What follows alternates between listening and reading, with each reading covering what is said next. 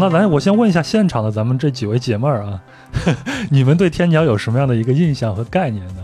啊，大家好，我叫王曼玉，我跟天桥的呃交集应该是去年去将进酒，呃，今年去将进酒听那个万晓利的演唱会，嗯不是演唱会，就是一个线下的 live house。嗯然后对天桥的印象就是比较现代化的这种艺术的中心，但是呃我在做节目之前做过一些天桥的功课，嗯就了解到他其实之前是，呃，北平比较呃贫下中农他们聚集的一个类似于集市的这样一个地方，所以跟我印象中这种比较艺术气息浓厚，还有现代化高大上的感觉是比较违和的。嗯，对，这是我对天桥的一个印象。好，还有谁？还还有谁想说一下自己对天桥的印象呢？啊、然后我是婉贤，然后也是来自四群的听友，嗯啊、然后昨天正好去了天坛，然后听介绍就是说天桥之前是，呃它的意思其实是天子之桥，就是从那个中轴线然后走过来，然后去天坛祭祀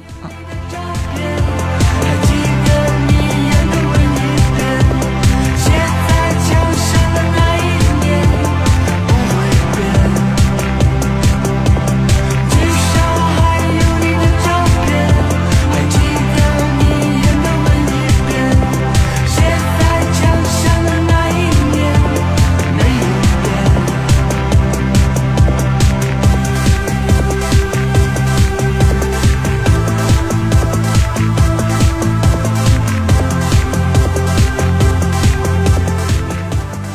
您好，欢迎收听《人文旅行声音游记·壮游者》，我是杨。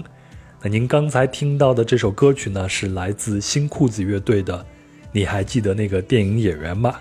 一个特别奇怪的歌曲名字是吧？但是您听了这期节目就知道为什么要选这首歌了。当然，我们今天的选曲的工作也是由今天的壮游者，也就是摇滚青年以及北京市西城区文物保护研究所的副所长刘跃群同志来选的，非常感谢他。那我们今天的目的地呢是北京的天桥地区。另外呢，今天还有几位壮游者的听友来到现场参与录制，非常感谢。好了，我就不多说了，您准备好了吗？我们出发了。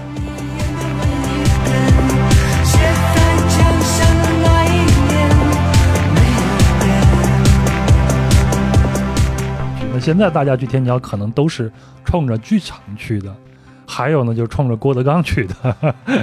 那刘所给大家说一下，咱们天桥现在到底应该怎么去定义？首先从地理的位置上应该去怎么定义它呢？天桥这个词，在整个北京的文化上来说，是一个 特别特殊的一个存在。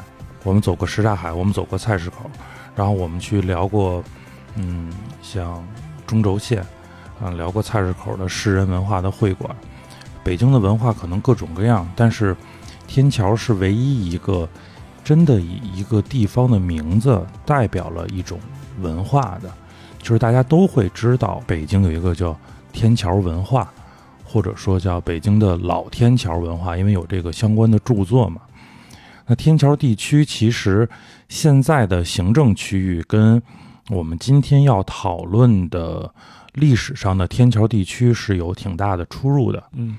今天的行政区域，那么主要就是，呃，我还得用东南西北来表述一下，没关系嗯，允许你作为一个老北京用这样的方式来表述。对就是它最西侧到现在的虎坊路、虎坊桥一带，然后它的北侧是两广大街，嗯，呃，东侧到南中轴线，呃，南侧就是到南二环，嗯就现在仙农坛、仙农坛体育馆那一条线切过来，嗯这是我们说的天桥街道的街道办事处的一个行政区域。嗯，这个我后后面我会在地图上给大家画一下，对，然后在咱们的公众号里边给大家呈现。嗯，但其实，在历史上，我们说的天桥的这个文化区域呢，其实就是以出了前门大街以后，就是南中轴线为中心，辐射到了现在的，就像刚才这个朋友说的，天桥的先农坛跟天坛，嗯它有一个对仗的一个辐射的这么一个大的一个区域。呃，整体来说，可以把它看作是正阳门大街这个商业街向南的一个延伸跟辐射，这是我们今天要探讨的一个地理区域的这么一个整体的范围。嗯，那我还有一个问题，天桥天桥到底有没有这个桥呢？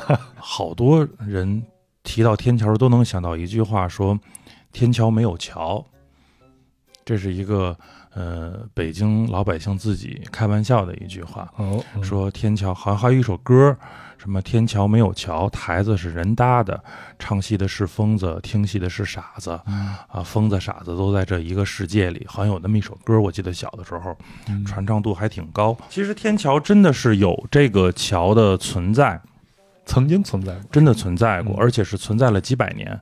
就是，呃，我们知道从正阳门出来往南走是天坛跟先农坛，这是两个非常重要的明清祭祀的场所。天坛呢是祭天的，对吧？今天大家应该在春节的时候，好像天坛公园还会有祭天的这个仪式的表演。那先农坛就相对于天坛来说就更多样一些，它是一个群祀，就是它既要祭山川、地旗、太岁、仙农，就等等这一批都在这里边。那我之前参与过先农坛祭祀的这个复原跟研究工作，嗯呃，当时清代记载，有的时候皇帝是要亲自参与这个先农的这个祭祀的。呃，大家在北京经常会听到北京人说一句话，就是表示自己是地主的时候，就说：“你来到我的一亩三分地。”这一亩三分地其实就是皇帝在先农坛的亲自亲耕的那一块土地。啊，皇帝是要在那儿久推久返，要亲自耕作的，代表着我们是一个传统的农业社会。嗯那我祭祀先农，表示他他的这个祭文里说叫躬耕吉田，起诸物丰茂。我要保证大家都有粮食吃，我国家才安定嘛。所以皇帝祭先农，皇后就祭先蚕，先蚕坛就在现在的北海公园嘛。嗯那么就是衣食这两个方面嗯就都。蚕是那个养 蚕那个蚕，对对对，产丝绸的那个，对啊，皇后要祭仙蚕，嗯，男耕女织，对吗？对，那么因为天子要去祭祀，走这条路，所以在这儿就有了这么一个桥。这个桥是刚才这个听友也说了，天子之桥，嗯所以就叫天桥。嗯那么这个桥是一个南北走向的汉白玉单孔的高拱桥，嗯但它这个高拱应该其实很突出。根据张次溪在这个人民首都的天桥的记载，就是天桥曾经有多高呢？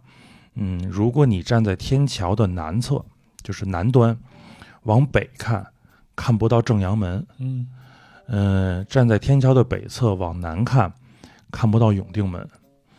这个大家其实今天我们去旅行走到这个地区的时候，可以去试想一下，因为我们现在是有一个复建的一个桥嘛，这个桥就很低矮了，大家可以在那个十字路口可以往北看看正阳门建楼，然后往南看看永定门，就可以去试想一下当时那个桥非常的高。嗯这个桥，我们先来说桥，桥大概长是八米，宽五米，然后东西两侧有五个这个汉白玉的这个桥柱，上面雕着 莲花。那么这个桥大概是在一九三四年的时候，因为修路，就把这个桥给拆掉了。嗯那么是在二零一三年的时候，重新又把这个桥恢复了，所以大概是天桥地区八十多年是没有桥的。好，那你看啊，那在它的北边呢是皇室，那在它的西边呢是当时的明清士人们落脚的一个地方，文化人聚集的地方。那为啥天桥这个地方给大家留下的一个印象，却是一个老百姓去的一个地方呢？之前在第一期节目里就说过，说我们做文物是希望给北京的一些地方做一个证明，嗯就是大家提到天桥的时候，就会觉得撂地的是吧？三教九流，三教九流，它叫三教九流，五行八作。然后刚才像大家提到的，想到那些撂地的，它行业叫原地抠饼，嗯，就大家能想到这个词儿吗？特别形象。叫平地抠饼，对吧？，对对对，嗯就是我原地画个圈儿，嗯就是我自己演出要有一个场子嘛，那我就画一个圈儿，他们叫碾团子，就把嗯这个场子先团住了，然后我就在这土地上给自己抠出这块烧饼来，就比喻他自己要原地生根挣钱。就这些人白手起家，平地抠饼，对吧？对撂地的，嗯。这只是天桥的一部分，嗯。或者说它曾经不是天桥在历史上最主要的一部分，嗯，但它却是被大家最津津乐道的一部分。老百姓就喜欢这一口。对，因为它它有故事。啊，就我们有的时候在跟朋友聊天说你是做一个文物研究的，然后那你给我讲讲一个建筑，那我们就会特别认真的从文物角度去讲。后来朋友就说：“哎，先停。”有没有故事？就是花边新闻，就我们叫人民群众喜闻乐见的历史资料，啊，就是大家可能对这些东西更感兴趣。嗯原因最大的就是因为天桥一直是一个市场比较集中的地方。嗯这个集中还不仅仅是在明清两朝，在元代的时候，当时我们看史料，它就有一个叫做日仄市，这个名字读起来特别费劲。嗯日就是太阳的这个日，仄呢就是上边一个日字头，底下一个平仄的仄，啊，就是太阳偏西的时候。那我们简单理解，可能就类似于夜市。嗯日昃市有穷汉市，就是我们这样的穷汉。嗯嗯，大家可以想象这个这个市场的档次就不高啊。然后有蒸饼市，蒸馒头卖大饼的，对对对对对。嗯到了明清时期，特别是到了清代，天桥再次繁荣是清代，因为起民分治，老百姓都给赶到皇城外面来了。赶到皇城外。那么皇城里头是没有娱乐场所对的，，这些官员也到了皇城以外。所以我们因为有菜市口那期做铺垫，这期就更好聊。嗯这些人是需要消费的，嗯那他们消费的这个场所在哪儿？集中在了大栅栏地区。大栅栏今天叫前门大栅栏叫天街嘛，嗯那我们就说说它一定不是大家今天看到的这种只卖两元店、八元店的这种嗯，大栅栏。当时那个地方还有很多的名牌精品店，对吧？可以说，当时北京最好的饭庄子、最好的 shopping，就是最好的绸缎庄子，私人定制，啊然后包括餐馆全部在那儿。大栅栏是完全为达官贵人服务的，嗯它一定不是今天我们想象的一个普通老百姓能消费得起的地方。嗯那这些除此之外的这些人要去哪儿？就是临着这个大石栏前门这个商业街辐射下来的天桥地区。嗯，这是形成了一个整个的一个商业的生态链吧，对，而生态圈。这是一个我们说从文化漫谈的现象这么辐射过来的。还有几个比较主要的原因，就是说，康熙年的时候，我们知道东华门有宫灯，嗯就是有灯会。后来康熙年的时候，就把东华门的东灯会呢，就挪到了大概现在天坛北门的那个位置，就是灵佑宫。嗯这个文物建筑现在已经不存在了。灯会挪到那儿以后，我们无论是看《水浒》啊，是看就是我们古代古代的所有小说，有灯会的地儿一定是特别热闹的地儿，对，对吧？所以当时人记载，就是扎慎行记载，就是灯会在这儿的时候，人挤无立锥之地，就是大家挤得满满当当的。就那这个有这个重大活动，就会产生周边这些为他服务的这些东西。嗯，这是又一次推了一下天桥地区。文艺搭台，经济唱戏，按咱们对对对现在的说法就是这样子。，对嗯，然后到了、嗯 乾隆时期，这个中华帝国到了一个空前鼎盛的时候的时候，天桥北部也出现了一些高档的酒楼，然后再往后到了 同光时期，中央集权开始走向衰落，像仙农坛这样的地方就变得不收税了，因为它是我们今天看天坛是有特别完整的这个院墙，它整个规划的很好。其实你到清末民国的时候，它已经随着皇权的衰败，这些地方也开始走向衰落，有大量的野地，这些野地就可以供人来摆摊儿，然后在这儿从事一些生产经营活动，嗯，它又不收税。那他这个不收税是为了让利于民吗？还是出于一个其他的一个原因？其实最大的问题就是失管了，就是没有人去顾得上这些事儿。说你们就在这儿，就是嗯老百姓总得生活嘛，嗯，政府顾不上，吧？对我睁一只眼闭一只眼了，对啊，内忧外患是吧？当时那种状态下，那大家在这么一集中，那市场是有分化的，而且市场会自我分化。我为不同的人服务，我就产生我自己不同的定位，做我不同的商品，嗯所以就导致这些地方产生了一个特别大量的为平民服务的这么一些市场。我们可以现在就可以去看一下，当时有一个统计，刘所还做了很 详细的一个笔记，啊，对对对，这个写了满满当当的好几张纸，因为好长时间，真是好长时间不聊天桥这个事儿了。其实，它最繁荣的时候，我们今天说到的天桥地区，它历史上最繁华的是辛亥革命以后，嗯。那个是它的鼎盛时期。其实天桥给我们留下印象，大概也就是到清末，对，然后再到民国嗯，这段时间，对，就是在我们在文艺作品里边，包括电影里边看到天桥这个地方，就变成了现在我们印象中的一个耍把戏的对一个民间艺人聚集的地方嘛。对嗯，我们现在先，我们一会儿会展开说为什么大家会有几个重要的时间节点让天桥给大家留下特别深的印象。嗯我现在先介绍一下当时它的商业状况。在二十世，在这个二十年代，上世纪二十年代的时候，天桥地区总共有，大家听一下啊，小吃店十九家，哇，这都有明确的记载。客店十三家，清茶馆十三家，布店九家，杂货铺四家，故衣店十七家，酒店四家。嗯，这个有一个词叫“估衣”，是评估的估，衣服的衣。呃，因为它是一个北京一个比较特殊的一个行业，所以我就用北京话给大家念了，我们就叫做故衣。嗯，就我猜一下，这嗯是不是就是寿衣的这个意思？哎，真不是，还真不是，真不是，啊。二手服装店。哦，是吗？还二手的对，啊？我一直以为是寿衣呢。对，就是当时的古着店。刘所今天穿的就是古着吧？不不不，这个都是新买的。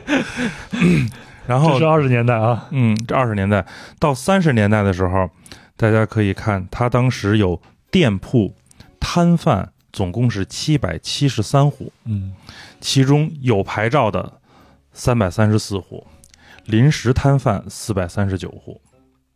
就是，呃，这个史料为什么要给大家在这里特别认真的介绍一下这个史料？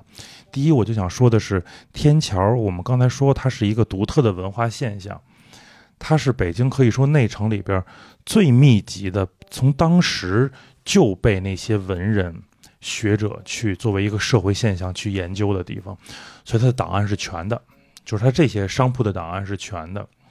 还一个就是通过这些店名儿啊、行业呀、大家就可以看到说，真的不高级啊，对吧？对，就是，呃，这个时候可以套出今天我们聊的一个特别主要的一个方向，就是过去的北京人在说天桥的时候，一定不说天桥啊，一定是天桥，这个桥是加儿化音的。啊，这个还是有点难度的，加在桥后面加一个儿化音。天桥，我们怎么定位天桥？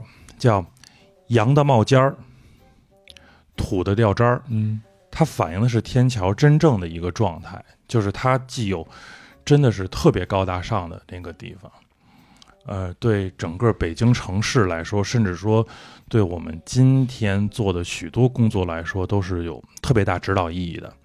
这是他扬到冒尖儿的那个那个阶段，嗯同时也有像在我们这儿说的土的掉渣儿的这个地方。嗯那我们今天就可以从咱先从土的来好吧？好 老百姓不就喜欢这个吗？哥们儿就喜欢俗的这一口。对是吧？据说今天有演出，演的是什么不知道，嗯，据说特庸俗，哥们儿就喜欢俗的。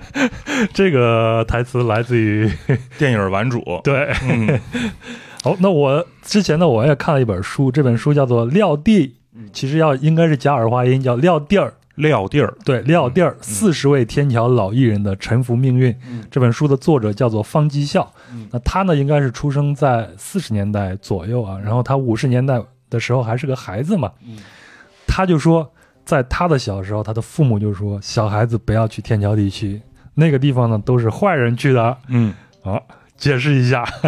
是这样啊。嗯那我们就从这个天桥的众生相说起。嗯今天会频繁出现一句一个说话方式，就是老北京有这么一句话，老北京有这么一句话，叫做“天桥逛一逛，不是吃亏就是上当”。这是一个对天桥当时一种状态的的描述，嗯。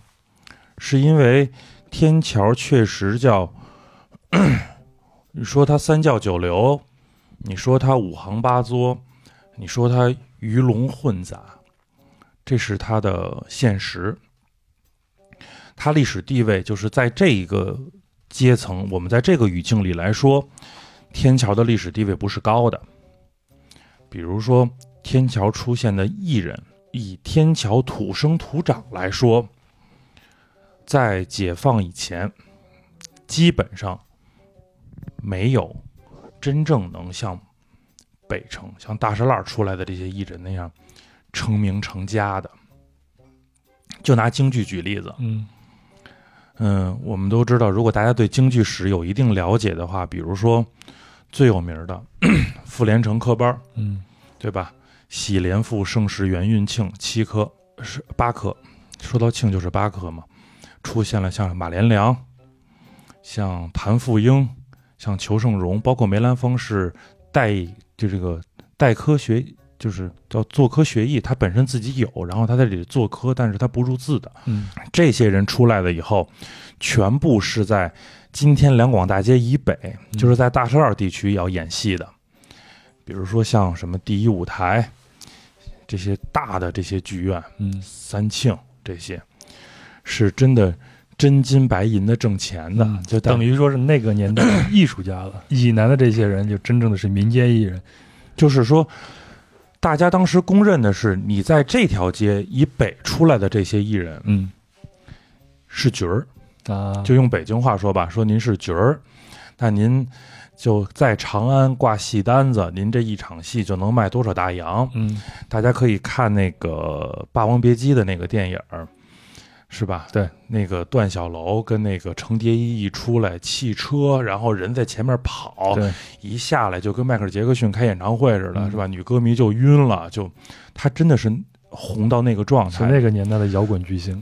对对对，就是，呃，就各类巨星，那真的是最火的、最红的。但是，你天桥出来的这些，天桥也有自己的戏班子，你就过不了大街，这个是定的死死的，就是你真的就过不去，因为你去了也没人认，嗯。他们就只能演这些小剧场的。就我们今天话来说叫小剧场，那当时就只能在天桥这一个地方演，即使已经好到像梁一鸣先生这种，嗯。号称天桥马连良，那您解放前在大栅栏您也演不了，啊，您也就在天桥演。他整体的艺人的地位就是这一种，这个没办法。我说的 是撂地的这些人啊，嗯嗯因为我们先说的土的掉渣儿的，我们没说那洋的冒尖儿的。洋的冒尖儿当然会有那大明星了。还有就是说，嗯，这些人他当时的生活状态，我们今天刚才开始说了一个叫平地抠饼，嗯对吧？嗯，这主要就指的是天桥的这些所谓的艺人。啊，当时老北京又有这么一句话了。啊，老北京又说啥了？老北京又说了，说兴这个其实加儿化音是一个很强加的，那我就不加儿化音的说，叫兴加坚赛神仙，说的是当时他的演出的方式。兴就指的是那些噱头，嗯就是用今天的话说，流量密码。啊你怎么掌握流量？怎么让大家更去认同你？尖说的就是你真正的绝活绝活，啊，你的本事，那个星 星是哪个星字儿？就是一个月，一个星星的星，就是猫咪偷偷偷星的的那个星星啊，这就理解了啊。对，嗯就是尖儿的，因为天桥也好像东北、河北，整个当时就是会跑江湖的人，大家会有一套语言体系，嗯叫春典。那么在春典里边，就管好的就叫尖儿的，所以后来，嗯、大家 现在北京还会这么说。比如我们小的时候管好看的姑娘就叫尖儿果，是吧？？啊不好看的就叫苍果，呃，这是尖儿就是好的，所以大家现在买东西会说这是一尖儿货，都是好的。那么兴家尖、兴门的就是那些噱头的东西。嗯我理解其实是他们迫不得已的，嗯因为。呃，按照马东的说法嘛，毕竟百分之五才是知识分子，百分之九十五的人大家是没有没有文化的。就我们一会儿会介绍好介绍好多天桥的艺人，嗯大家可能今天会觉得说，你不可以想象说这个就能挣钱，是因为演出的人和看演出的人，大家都没有文化。那我没有文化的前提下，我要养家糊口。节目开始，咱俩说的那句话，先他妈活下去，对吧？？嗯他活下去怎么办？他只能想一切办法。好了我就演，不好我就骗。完了，各种的阿杂的勾当在这里全部都有。我觉得这是我们今天无论大家对天桥多么感兴趣，无论我们多么去今天说要给他证明，但是我们不能忽略的一点，各种阿杂的事儿这里都有。嗯说香港片老说有人的地方就有江湖，那真正在北京城这个范围内，我觉得能提到江湖二字的，天桥是首屈一指了，以至于到解放以后，所有在天桥活动的人，大家的下场就真的是天壤之别。天桥出了艺术家，出了我们全国闻名的，比如像侯宝林大师，嗯这些大的艺术家，嗯，也出了很多的。后来到了杂技团，到了曲剧团的一些演员，他们在业内很有名，但可能只是我们不关注这个行业，我们不清楚。嗯同时，也出了一些一下就流离失所的所谓的城市平民，因为他当时的那些新的东西，新社会不需要了，对，他就失去了劳动能力。那在新社会看来，那属于封建参与。对，嗯，还有一批就是被枪毙了的。天桥枪毙了好多人，解放以后，所谓的四霸天，嗯然后所谓的什么四大天王，就是当时那些欺压百姓的那些人，嗯全部都被枪毙掉了。这就是天桥当时鱼龙混杂。所以为什么你到天桥去的时候，不是吃亏就是上当，是是指的这些人。但嗯这些人一定是多数的。我觉得这是我们今天大家只要对社会观察有一定的观察的时候，大家都能理解的。在任何群体里头，真正好的那些东西一定是少数的，嗯但那些人是经得住时间的考验的。剩下这些那就太热闹了，就什么样都有。嗯，刘所跟我说，这个如果置换到我们现在的社会，会让我有一种想象，就是我们现在的阅读市场和短视频的这个市场。那短视频市场里边就是鱼龙混杂，只要是有市场的，他一定会给你搞出来，什么庸俗的都会有。对 所以就是，当然了，呃我们说这个不是说我们要去定义什么是庸俗的，这个我们没有资格去定义啊。我我们没有办法去，我们没有资格去定义哪些是高尚的，对，哪些叫阳春白雪，哪些叫下里巴人。嗯人民群众喜闻乐见，存在就是合理的。但是我觉得天桥是一面镜子，很多关于天桥当时的描写，比如说连阔如先生的《江湖丛谈》这种书，嗯大家如果今天我们认真的把这本书从头到尾读一遍，你会发现好多的事儿。今天所谓的电话诈骗嗯，啊，对吧？我们都安了反诈 APP，如果没安的，推一下吧。对，如果大家没安的，一定要抓紧时间安这个国家反全民反诈 APP。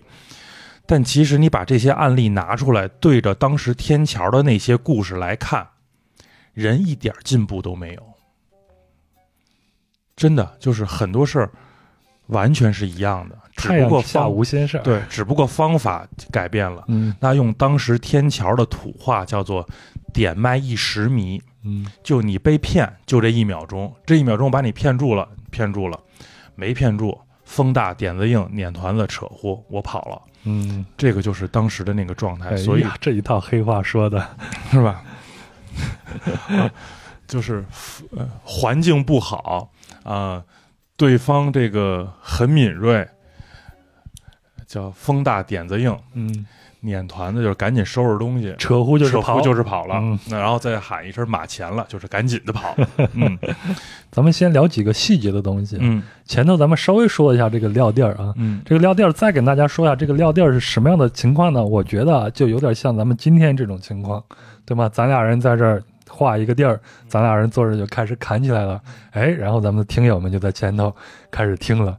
我也是看方吉孝写那个撂撂地儿撂地儿那本书里边，他说通常的话，撂地儿的艺人外面会摆三层的这种板凳让大家去坐，然后呢，前头你还讲了有一个叫做平地抠饼，他在他那本书里边说什么叫做平地抠饼呢？就是向大家要钱的时候，比如现在啊，现在我在节目里边会号召大家，哎，你需要打赏我啊，因为壮游者是一档独立播客呀，你可以通过喜爱作者来打赏我，等等等等。在那个时候撂地儿，他就是拿一个那个呃簸箕那样的一个东西，大家知道那个簸箕吧，就是摞什么东西的那个时候。然后呢，方吉孝说，对，就是这个。好，我给大家表演一下啊，就是你要伸出你的手里边的中间这个三个手指头，然后把它抠起来，走到前头，大爷打点赏啊啥的，就这样，这个就叫做平地抠饼。对现在要介绍人吧，就是我对天桥的研究没有那么深，可能就是我也是恰好看到了就，是有真的听众是人家是专业研究天桥，因为天桥绝对是一个单独的文化类别了。嗯，呃，可能我说的不对，人家在指出啊。我们先说为什么这么拿簸箕，有所是挨骂挨怕了，你看说的，就是为什么要这么拿簸箕？我是他叫不叫要钱，嗯叫打钱，对吧？我在跟大家打钱的时候，哎，就是这样啊。我的手平地抠饼啊，平地抠饼，我的手心儿没朝上，嗯因为我卖艺了。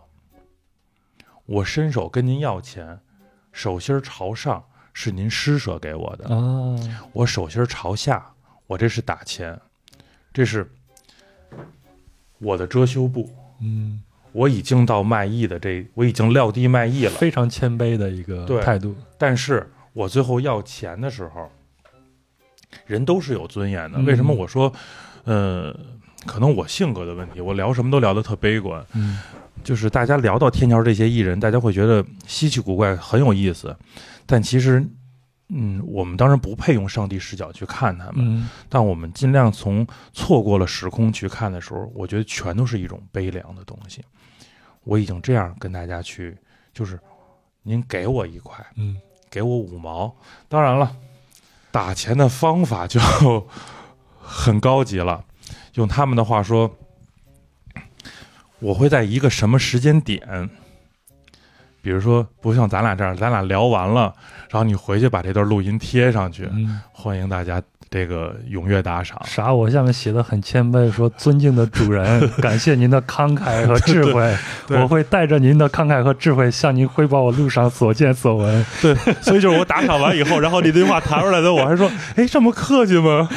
但 但是，嗯、这是一种就是很很简单的方式。嗯它平地抠饼这个“抠”字儿其实是很难的，就是你一定要有自己独特的话术，你得把这个人聊得住，把他兜里的钱说到你的笸箩里来。嗯那他们话说可能叫类似头道楚门子，二道楚门子，怎么去粘这个团子，这都是以他们当地的行话，就是说我在什么时候要这个钱，这是一个学问。所以大家会说天桥的把式叫光说不练，对吧？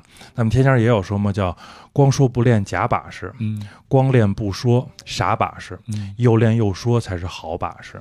就是一个人在天桥能不能站得住脚，一方面是你的本事好不好，另一方面就是你的钢口好不好。嗯。刚口就是你嘴里的这套活儿好不好。嗯，我这儿呢也刚好看了一个东西，刚好印证你的说法。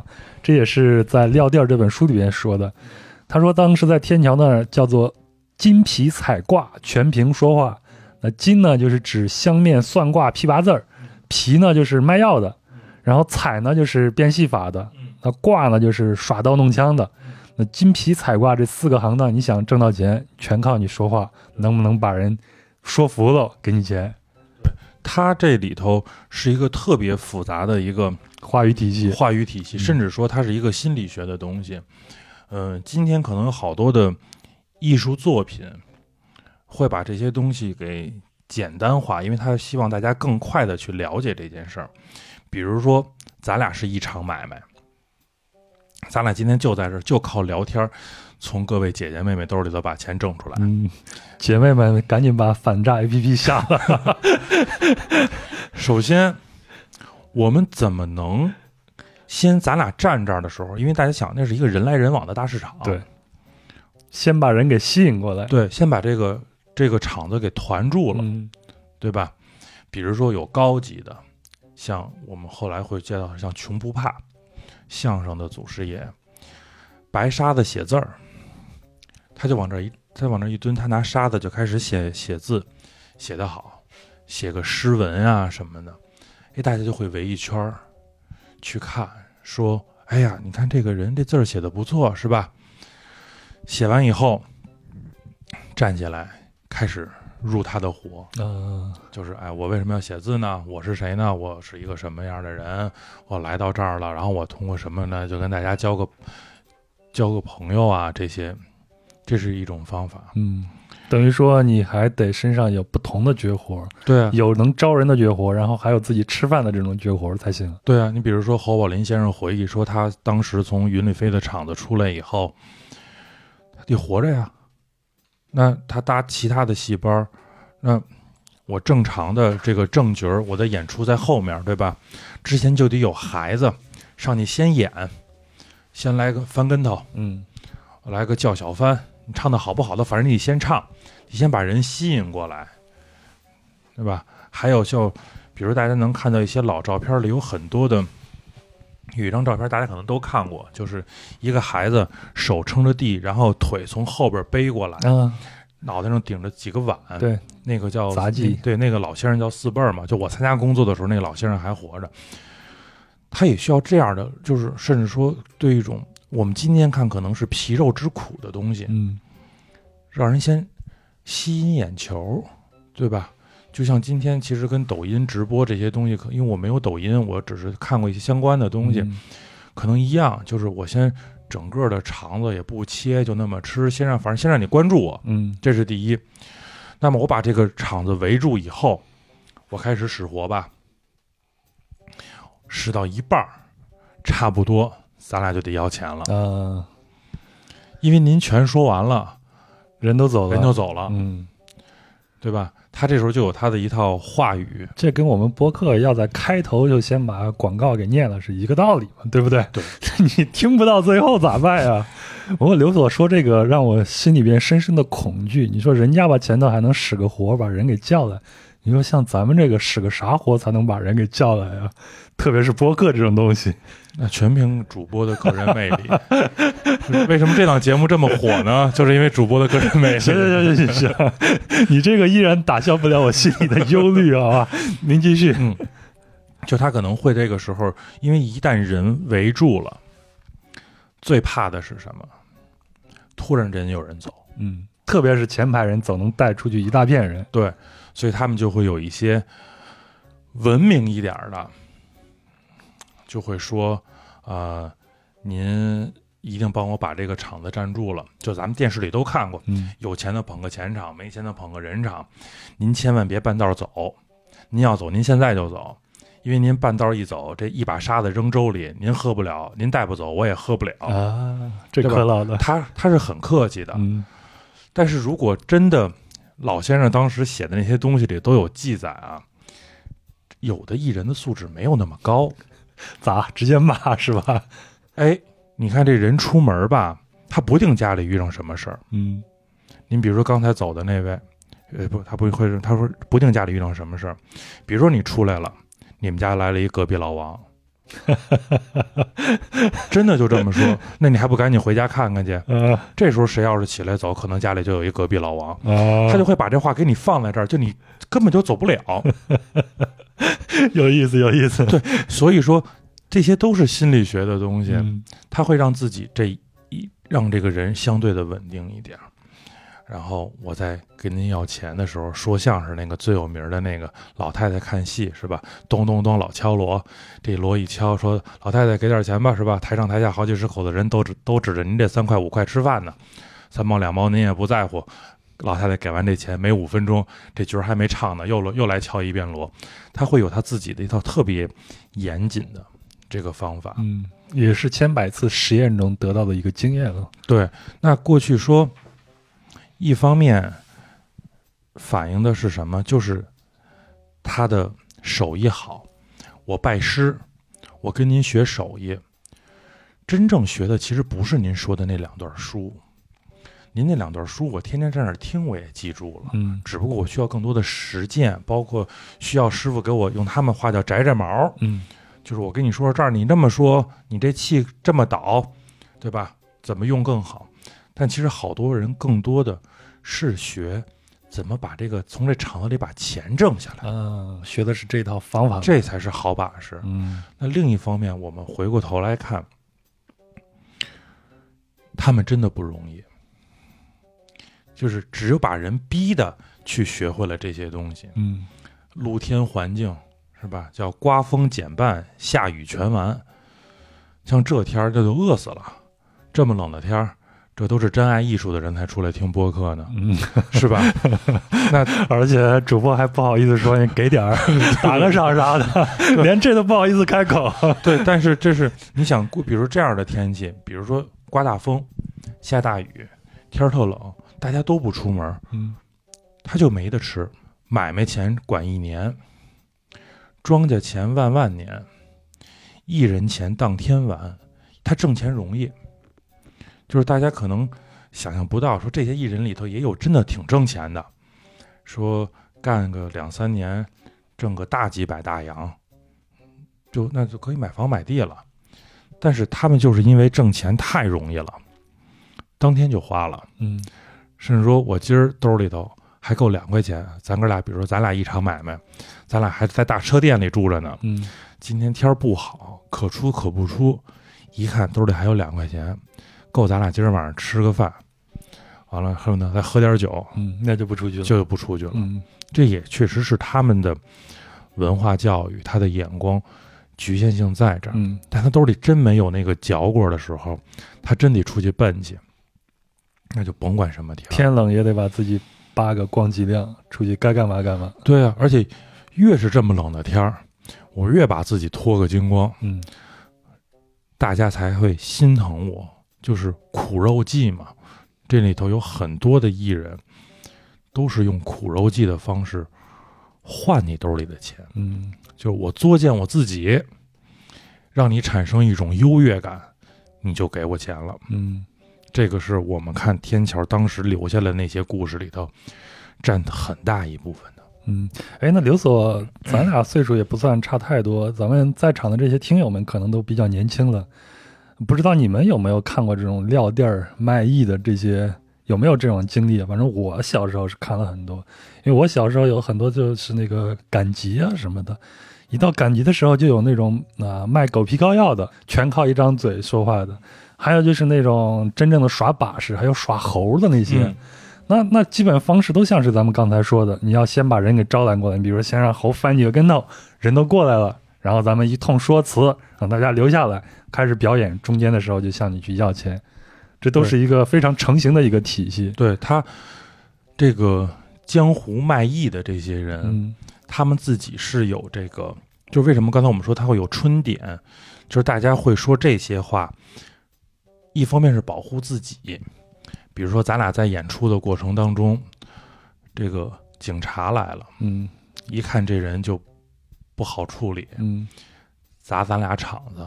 那我要是大声的跟你说，杨哥快跑，嗯，人警察的速度是比咱俩快啊，对，那我就小声的跟你说马钱了。嗯他们谁也听不懂，你就知道咱俩这场买卖赶紧收，嗯，赶紧打钱，咱俩赶紧跑。我就跟你说声扯呼，对，嗯那就可以跑了，是吧？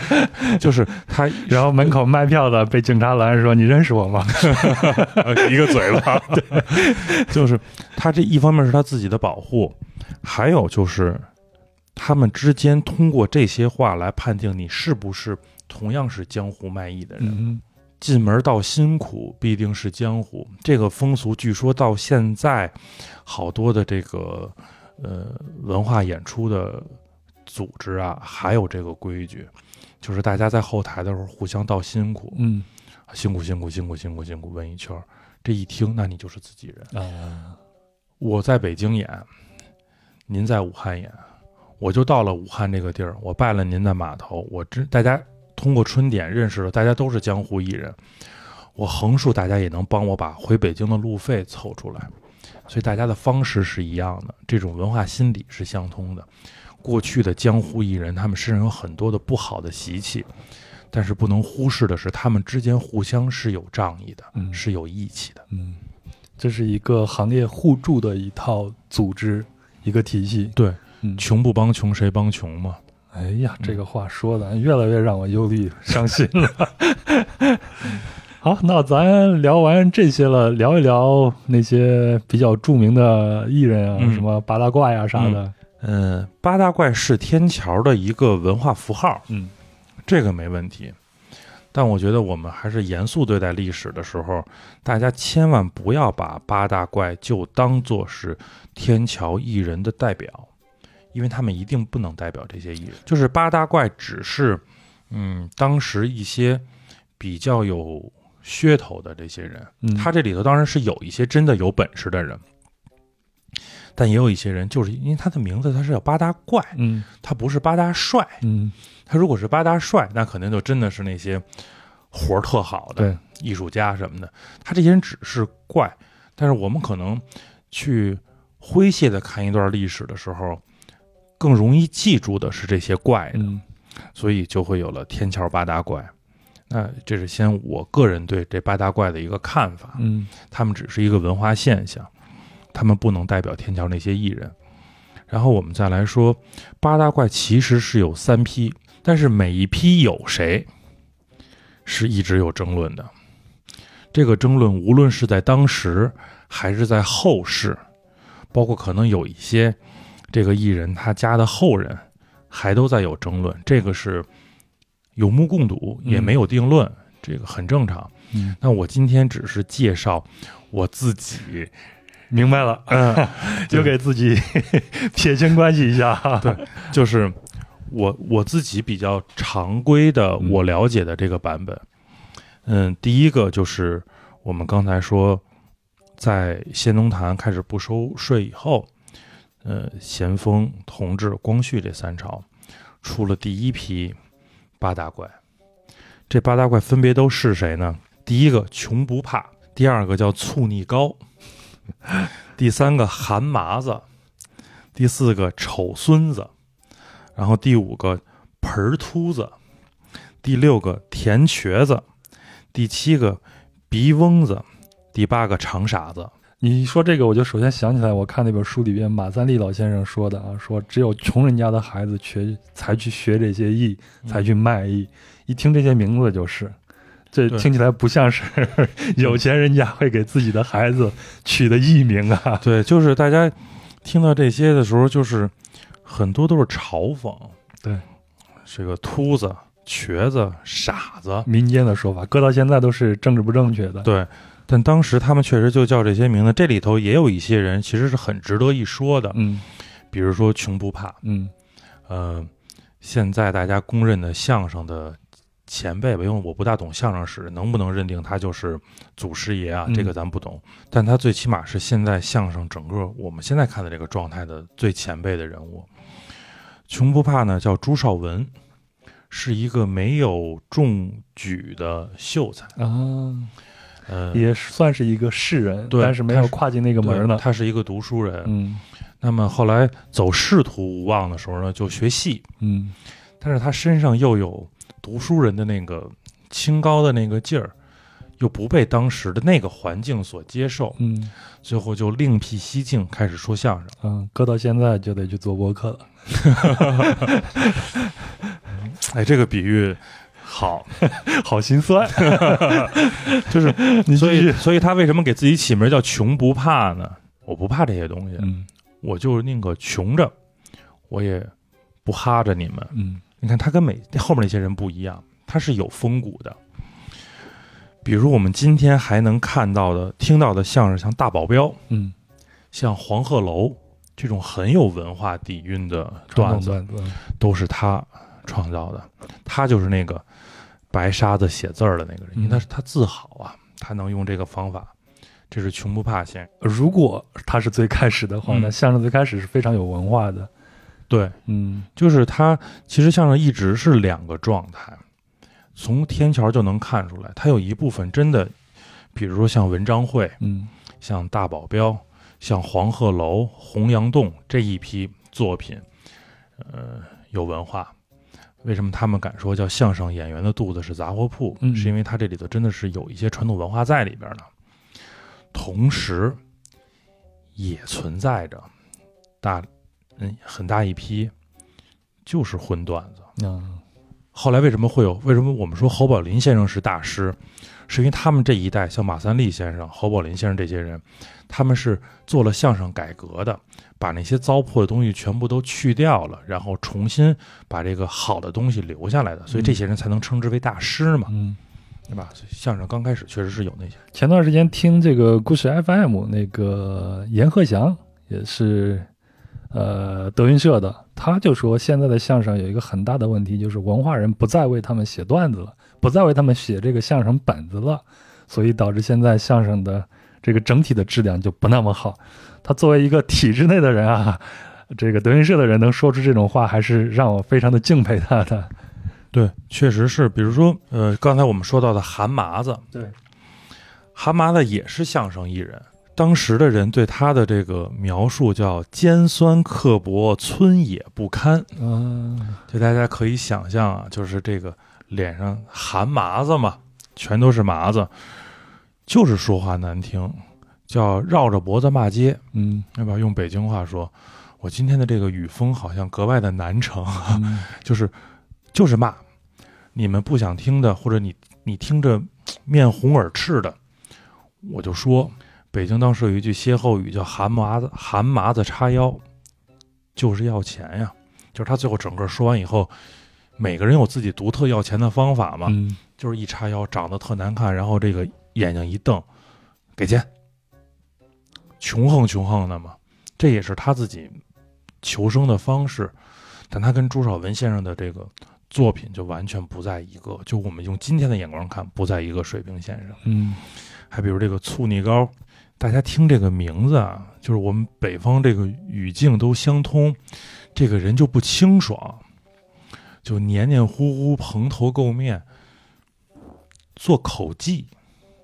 据说他是京中有善口技者对，啊，据说他就可以做到说一个人学整个鸟市里的所有会叫的鸟。哦这个厉害了。对所以说，他的蓬头垢面，一方面是他本身可能素质不高，另外一方面就是我用我自己特别丑的这个扮相，去让大家关注到我。嗯，然后再来给你来一个巨大的一个反差。，对，这就是这就是我的星加尖，啊我两个东西都在，那他就能下来钱。厉害了，厉害了。嗯，再比如这里还有一个特别有意思的人，叫丑孙子，这就是我们刚才说的，大家会想说这种人怎么能挣下钱来啊？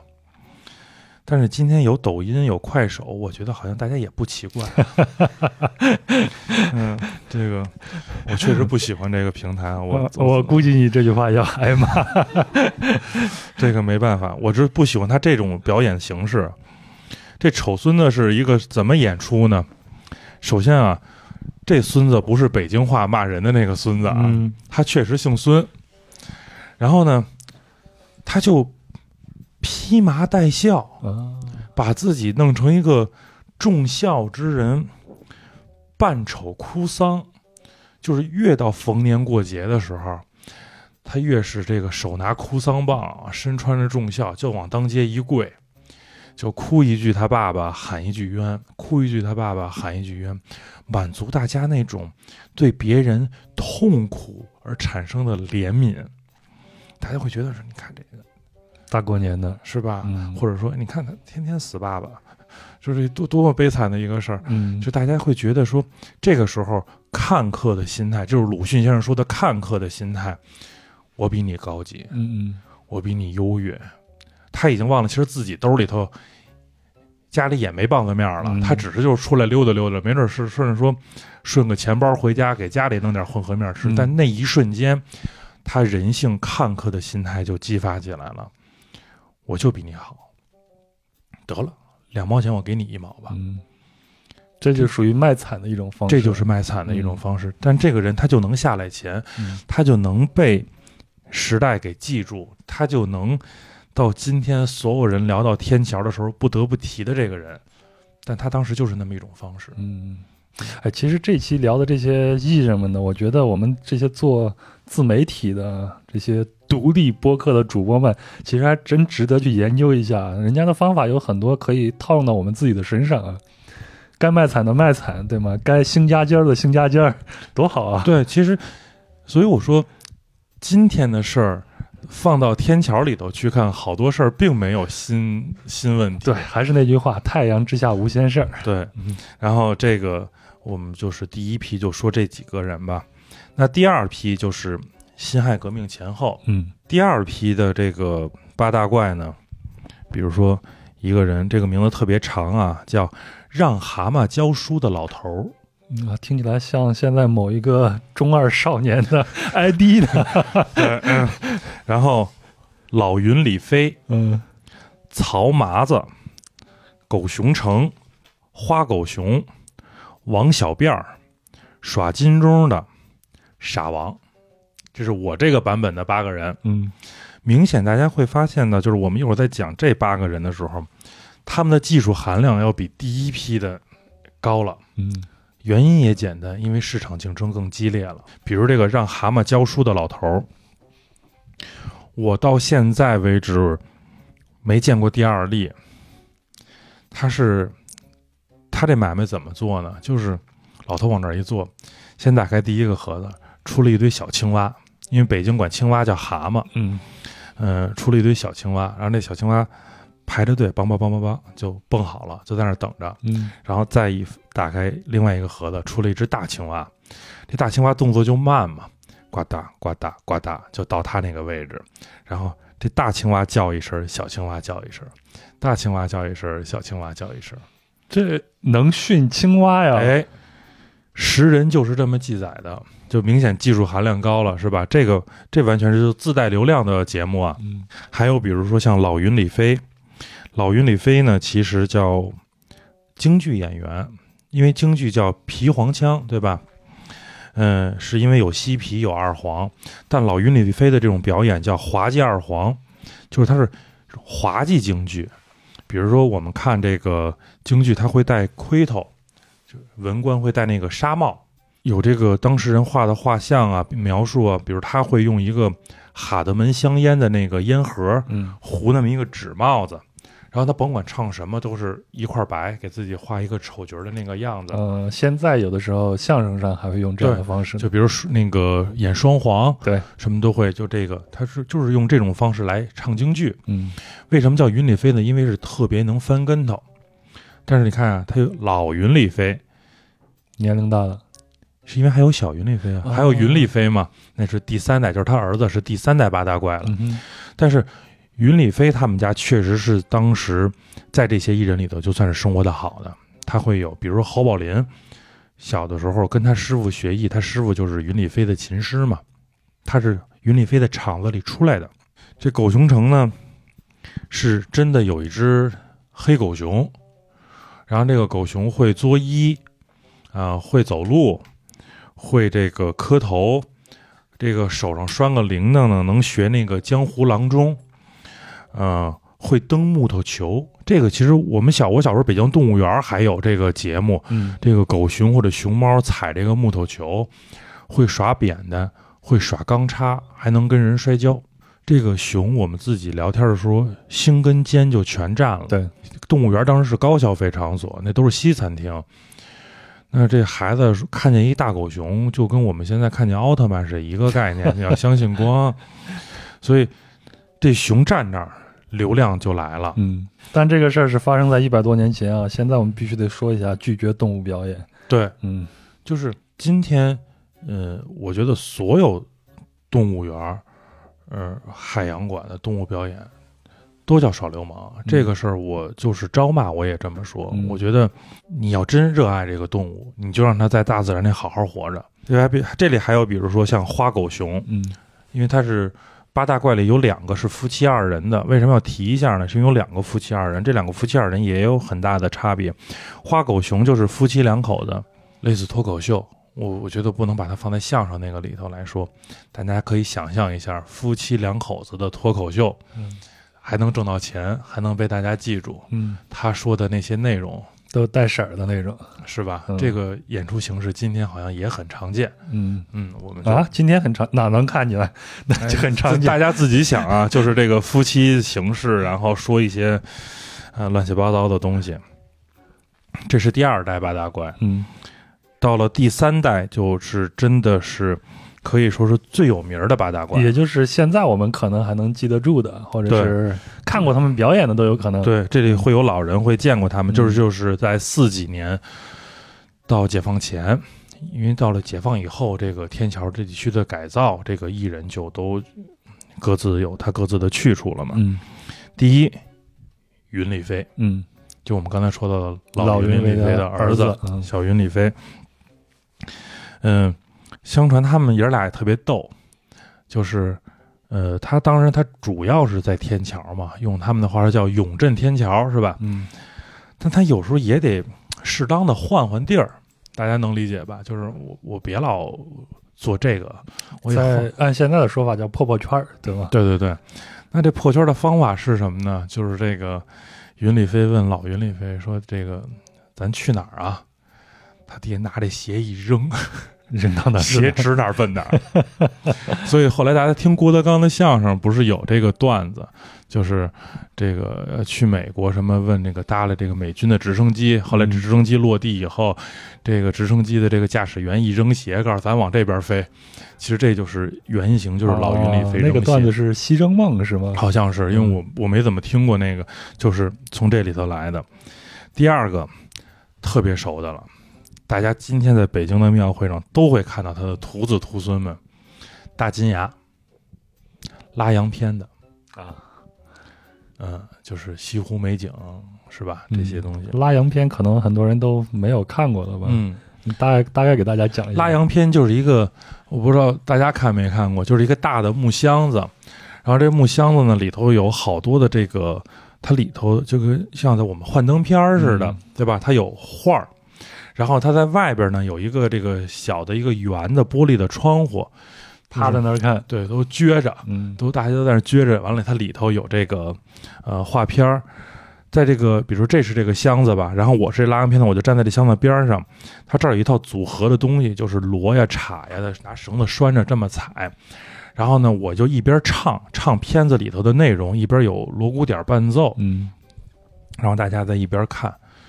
这个后来还有什么大金牙，还有小金牙什么的。嗯后来基本上反映天桥的电影、电视、小说都会有这个，不能说它高级，因为已经到了就是普通人也看不起电影，看不起戏，对这个是我们最简单还是得说。它是为了平民服务的。对对对，嗯但不得不承认的是，这批人，大家看时间已经到了四十年代，他们是经过了日日伪时期的，他们很多东西是已经开始就是宣传这个爱国主义思想的。嗯他为什么要给你唱大好河山，对吧？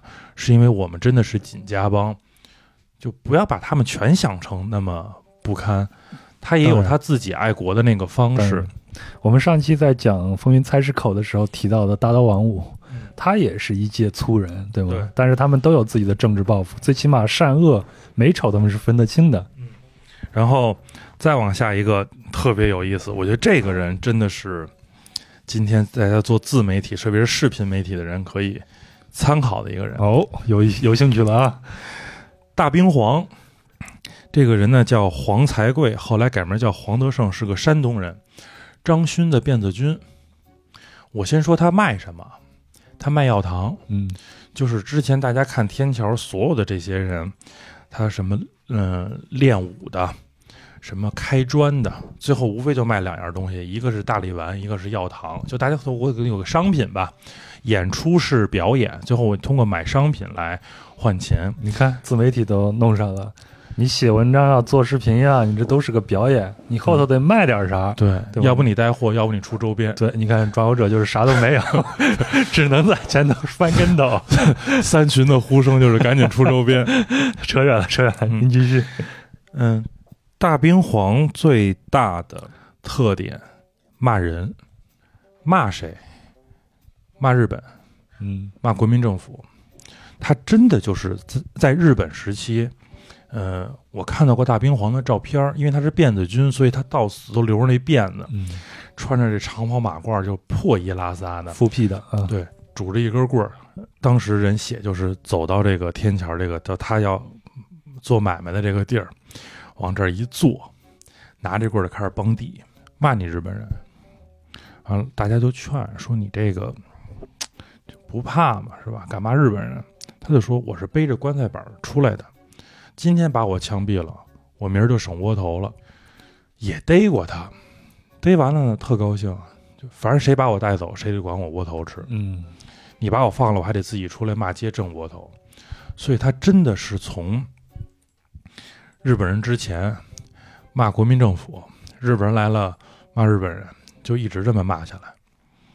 大家就觉着说他敢说我们不敢说的话，骂完了，那我们就大家众筹给你买窝头吃。嗯大冰皇的这些漫画的形象，还是一个黝黑的大辫子，然后横眉立目的那么，我们当时馆里头有那个雕塑，就是手这样，就是还是剑指啊，就很那样，但其实是一个就是特别那样的垂垂垂老矣的一个老者。嗯，搁到现在就是网络上的意见领袖大 V 这样的级别的，对，就是敢说，嗯而且他说的一定是大家想说的，但他真扛得住啊。焦德海也是说相声的，因为这个大家可能就太熟悉了，基本上听过德云社都知道相声巴德，嗯对吧？这个焦德海就是巴德之一。呃，再往下，沈三，我觉得沈三可以展开了说一下。就这人呢，又叫沈有三，是个清真回族。嗯呃，其实天桥市场里边有很多的这个满蒙回。为什么说天桥是一个文化现象？就在于整个清王朝衰败以后，当时那些比如旗人，到清末的时候，其实什么都不会了，没有这个创造经济价值的能力，但是可能会唱个戏，会练个把式，北京话叫耗财买脸嘛，就只会花钱的技能，没有挣钱的技能，自称叫铁杆庄稼吃老米，这是旗人对自己特别骄傲的一种称呼，就因为他吃的是皇粮嘛。但没有皇粮吃的时候怎么办？被迫就到街上卖艺，把自己原来会的玩的东西，原来是玩，但今天就把自己变成被玩的那个人，在那儿开始去卖这些东西。所以天津会出好多好把式，嗯这些把式好多都是清朝善不赢的扑虎，嗯，明白了。就像以前北老北京人喜欢玩那个跤摔跤的，玩摔跤最。早在天桥表演的那个也是从那对清军的营里边出来对的那些。因为扑户营基本上就是满蒙回三个族嘛，嗯，比如像沈三、像宝三这些人，就都是当时的扑虎对。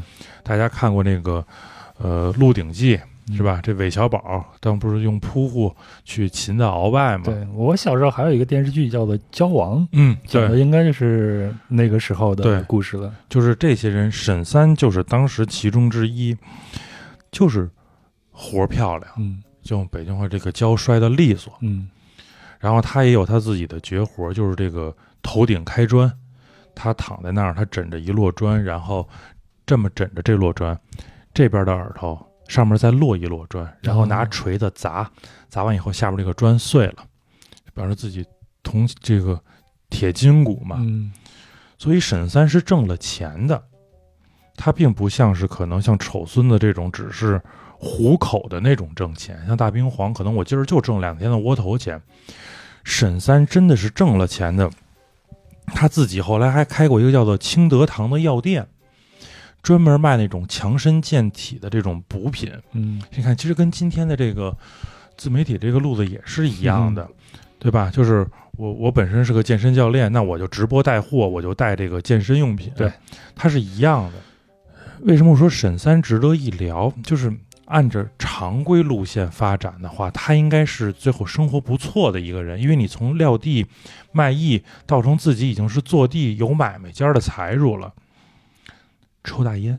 啊，毁到这上头了。对，好多艺人当时也都是这样。他最后，比如说我是开硬功的，我是摔跤的，我能胸口碎大石，到最后我就只能打弹弓，因为他毁身体啊。他最后他连弹弓都打不了，怎么办？饿死。嗯所以沈三的死就反映了当时那样一批艺人的这种下场。这个就是千万不要碰毒品，呃无论你对自己的自制力多有自信。前头咱们反诈，现在咱们反毒啊。对，今天这太有教育意义了，又给自媒体上了好多的课。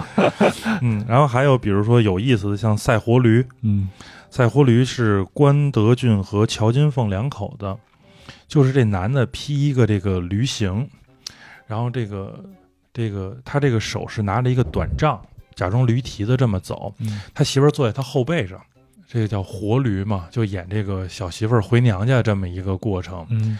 他的绝活就是两把板凳过桥，是一个板凳四条腿儿铺在这地上，这个板凳上面再搁一个板凳，上面那个板凳有一个腿儿是悬在外边的，啊。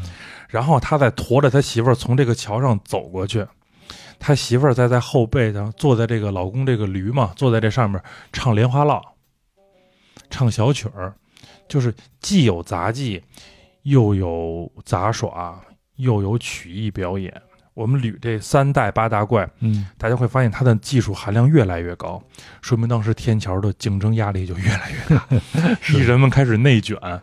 我觉得当时我们就说卷到极致了，就像赛活驴这种了，就是各种演出形式在一个身上。嗯，但是赛活驴今天应该还能看得到，好像是北京一个叫学明艺术团吧，具体叫什么我不大清楚。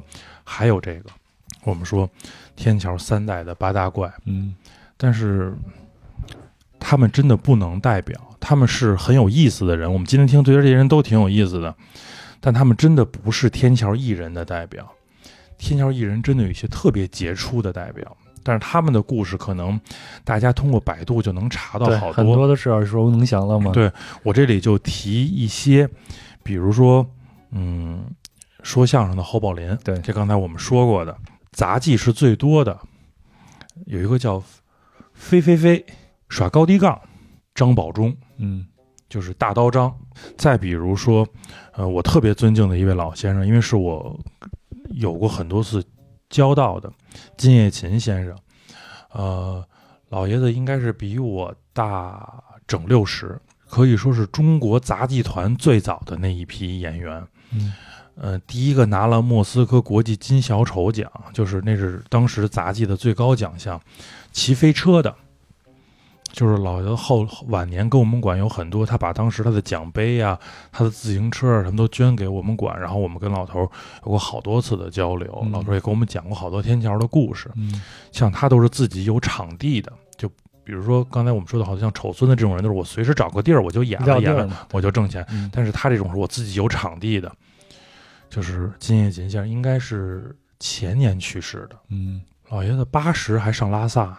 像练硬气功的朱国良、朱国权兄弟，包括很有名，大家今天在庙会老能看到的宝三儿嗯耍中翻的这些人，他们这些人真的是好的。当然，八大怪里也有好的啊，嗯就说这些人是真正走出来的艺术家。也就是说，进入到新中国以后，依然被社会、被我们的主流文化所承认的这些艺术家们，这些人基本上后来都去了，像中国杂技团，嗯。像北京杂技团，像这里刚才我们说到的，比如说高凤山先生，就是大家还记得第一代八大怪曹麻子，嗯。他他他的徒弟，那著名的这个快板表演艺术家，嗯。呃，后来的北京曲艺团的副团长，嗯。再比如说关学增先生、嗯。秦书泰斗，对。对吧？这些人全部都是从天桥出来的。我就记着关先生说过一个特别值得今天所有的，无论你是媒体人还是演员要去深思的一个问题。老头就说说，今天的舞台是这个一面观众嘛，就我们现在去看话剧啊什么的，演唱会可能最多会做到三面，嗯但那个时候都是现在基主要都是一面观众。老头说我在天桥撂地的时候，我是四面围着人，嗯，对那我怎么能让看我后脑勺的人也给我把这钱打下来呢？后脑勺都得有戏。对，这就是老头反映的就是当时天桥的那种状态。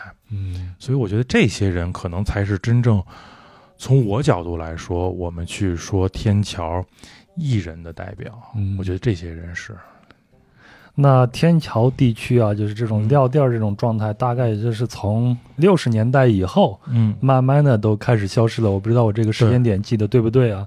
然后他们纷纷呢就进入到了北京市各种的这种曲艺团体，嗯然后有一些呢就自然的就去消失了。那现在我们到天桥呢，基本上已经看不见这种撂地儿的这种形式了。那到了各大剧场或者小剧场里边，依然还能看到一些，嗯，比如说相声嘛，在天桥地区还是能看得到的。对。现在比如说还有相声啊，像一些杂技呀、像过年的时候的中翻呀、嗯拉洋片呀，就这些大家还能看到，就就这样了，因为它时代结束了嘛。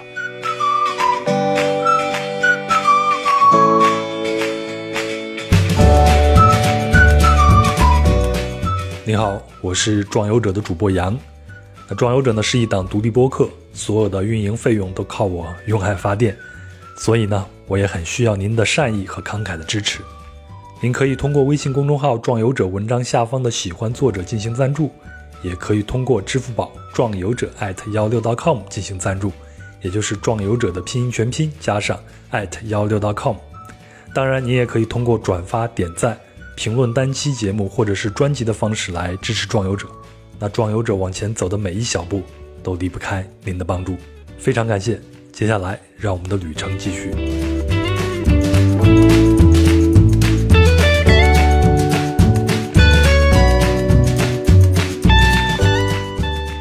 好，一个时代结束了啊，咱们开启另外一个话题了，就是关于天桥这个羊的这一面。嗯，羊的冒尖的那一面。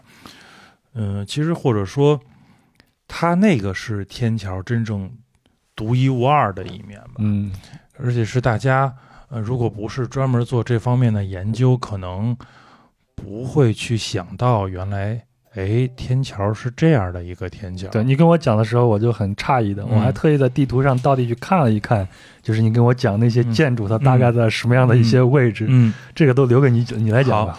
嗯，我们下面要开始讲一个特别有意思的一个一个点，叫香厂新市区改造。嗯我先来介绍一下香厂这个地儿啊，因为我们是一个人文旅行游记的播客嘛，我还是希望大家通过节目能到，特别是我们今天不能出国的时候，比如以前节目好多都是国外的旅行，对。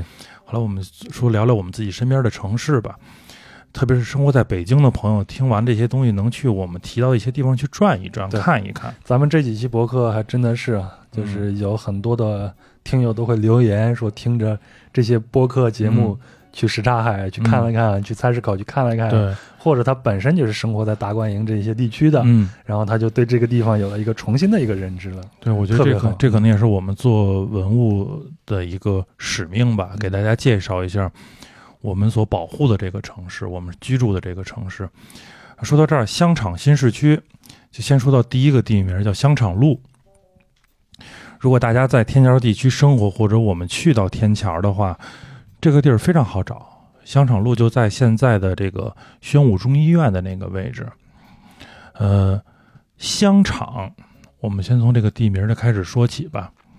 大家的第一反应是一个什么样的感觉？这条路叫香厂路，香山的香，嗯，就做香的，还有吗？香囊、香包，还有哎咱们现在点的这些，对总归都是芬芳的，对吧？？嗯，就是能想到的。我当时一个朋友说，还能想到，比如说百花深处胡同，嗯都是那种特浪漫的。所以你要反转了，是不是？but 其实真不是，嗯这是一个特别反差大的一个地方。我们刚才不是在节目开始的时候聊到过，这个地方的水系是特别发达的。嗯香场这个地方原来有一个特别大的水洼子，这水洼子周边是做什么的呢？哎，前两天我们三群还聊到这个话题，熟皮子的和开染房的，啊，因为它取水方便。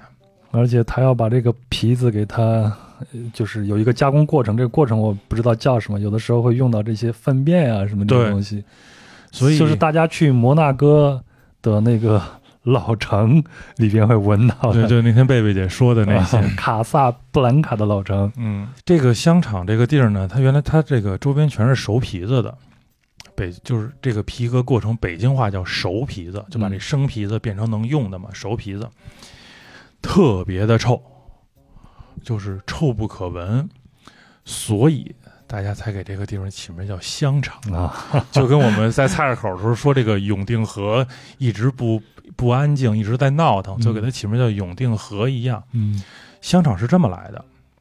呃，今天我特别喜欢用地名去推历史的状态，我觉得这个是说得通的一件事。那今天我们到香场路地区或者天桥地区呢，有一两个地名还能反映它当时的这个行业状态。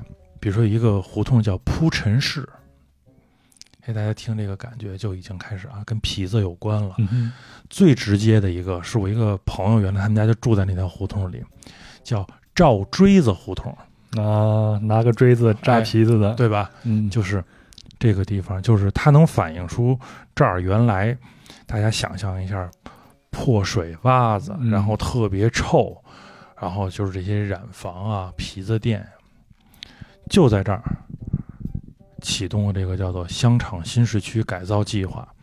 为什么？可能就是因为这个地儿太烂了，就它已经烂到底了。我怎么改造，就是都叫触底反弹。嗯是吧？就是如果是挺好的一个地儿，我用来改造一下，改不好就把这地儿毁了。嗯但这儿已经这样了，那就我还能怎么再下降？全是上升空间了嘛。时间节点起自于一九一三年，大家看，这就是清朝刚结束，北洋政府时期，当时的京都市政公所成立。然后这时候我要提到一个我个人特别尊敬的一个人，朱启潜先生。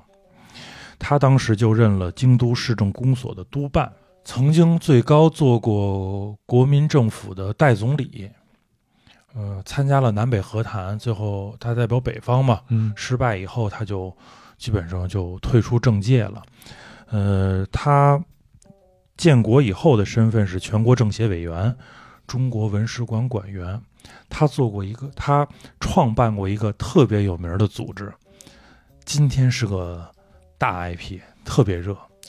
营造学会，大家这个知道，就是嗯梁先生、梁思成，对梁林他们这些人，他是营造学会的创办人，他就当时主持的这个香场新市区改造计划，想在这里呢建一个集高档餐饮、娱乐为一体的定位非常精准的高消费街区。嗯。就是它定位就是一个纯高消费的地方。一九一三年启动的这件事儿，嗯。一九一四年完成的方案编制工作，一九一五年国民政府当时颁布了土地征用法，在这个法案里头，对整个土地的标租、工程的招标、设计方案的审查、未来的市政市容的管理等等所有这些东西进行了详细的规划。所以说，这个地方从它开始建就是跟世界接轨的。就是完全现代化的这种建筑。那么是一九一五年到一九一八年这几年是一个集中建筑的时期。嗯，后来统计，当时修了新式道路是一点五四六公里。嗯，大家其实一听挺短的，一点五四六但是，那可是 一零年代啊，上个世纪的一零一，百年前。啊，呃，不是上个世纪的，一百一十年前，对。对吧？对，而且大家一定要带到当时的环境里去看，当时的北京还是什么叫净水坡街、黄土店道，嗯。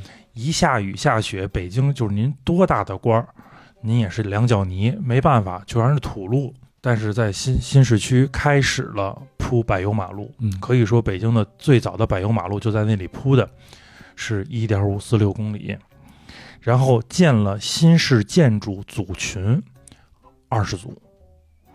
嗯，新式商户，这个我在查史料的时候特别标注（括号不含妓院）五十家，然后有四组特别大的仿上海石库门的建筑，嗯就是泰安里、华康里、大森里、居仁里。嗯，所以当时上海依然是领中国时尚之先的一个城市。对，现在也是吧。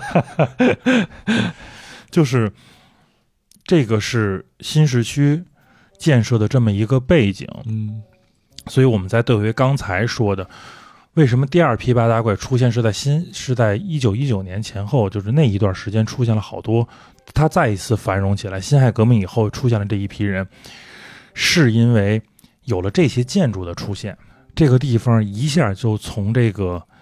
呃，跟大栅栏没法比肩的一个，刚记得吧？我们元朝说叫什么穷汉室嗯这种地方，故意摊儿，出一下平地拔起了这些新式建筑。呃，基本上可以说，就奠定了天桥地区羊的冒尖儿的一个根基。嗯然后它一直在发展，它是以香厂路为基点，开始向外慢慢辐射开的。今天大家到天桥地区去，会发现这个呢地方的地名儿是和北京其他地区都不一样的。北京的地名其实相对来说特别简单，最大的叫大街，嗯，鼓楼大街，咱们之前聊过。对，小点的胡同，胡同再小叫巷儿，叫夹道比如到大栅栏会有什么抬头巷儿，会有清风夹道儿。但是你看北京的地名全部都跟历史有关系，对吧？就这条大街的名字，它一定会有一个历史典故在。比如我们刚才说的前孙公园，是因为孙承泽曾经在这儿有他的花园儿。到了天桥变了，天桥的地名完全的跟这些风格全都不一样。什么板樟路、嗯华严路、仁寿路、仁爱路，就全是这种名字，就非常南方，嗯非常上海。对，一直发展到什么时期呢？大概就是到了一九二八年，北伐结束了，呃，迁都了。这个民国的首都从北京迁到南京，北京又变回了北平。嗯嗯，这一迁都，所有的官员就走了，他就不再是首都了，那他的发展其实就一下就下来了。这也就是天桥历史上的一次，呃，大的衰败的第一次大的衰败的开始。嗯但是，呃，它的道路建设许多工作还在做，所以那个地区最后就出了四条在天桥地区的当时的主干道。今天这四条街大家还都能找到，这个地名特别有意思，叫东京路、西京路、火，南纬路、北纬路。你就过了一条街，这边还贾家胡同、潘家胡同、阎王庙街、粉房琉璃街，还是这种很有历史感的。一过了虎坊路、北纬路、东京路，哦，是因为曾经这儿是新市区、嗯，新地名。等于说是那个时候北京成了一个特区了。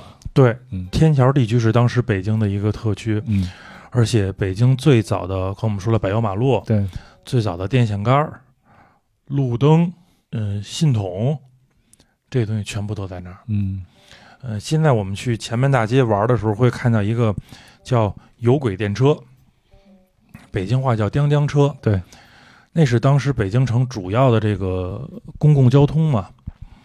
呃，这个叮叮车当时在民国时候有六个线路，三个都是以天桥作为终点站的，就是因为这些东西来了以后，它热闹，它繁华。那我们说它为什么热闹呢？主要是我们下面要说的三个点。第一个就是新世界游乐场，嗯，比如说建党伟业的那个电影儿，比如说今年特别热热播的那个叫《觉醒年代》，嗯里头有一个镜头是陈独秀撒传单，大家还还还有印象吗？就是陈独秀撒革命传单，然后被捕了。那个就是在新世界游乐场。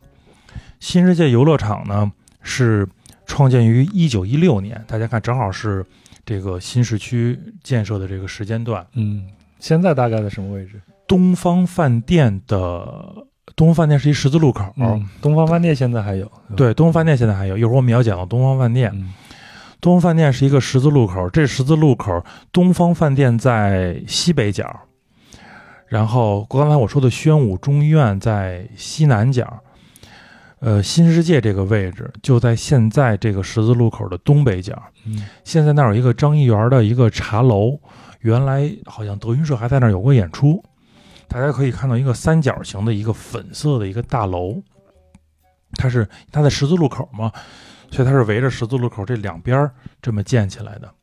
这个就是当时新世界游乐场的这个位置，占地一千平米，建筑面积四千平米，它仿的就是上海大世界。啊，啊。又是仿上海的，，因为整个新世界的标本就都是上海嘛，上海嗯。当时十里洋场绝对是最洋气的嘛，对，今天也比北京洋气嘛。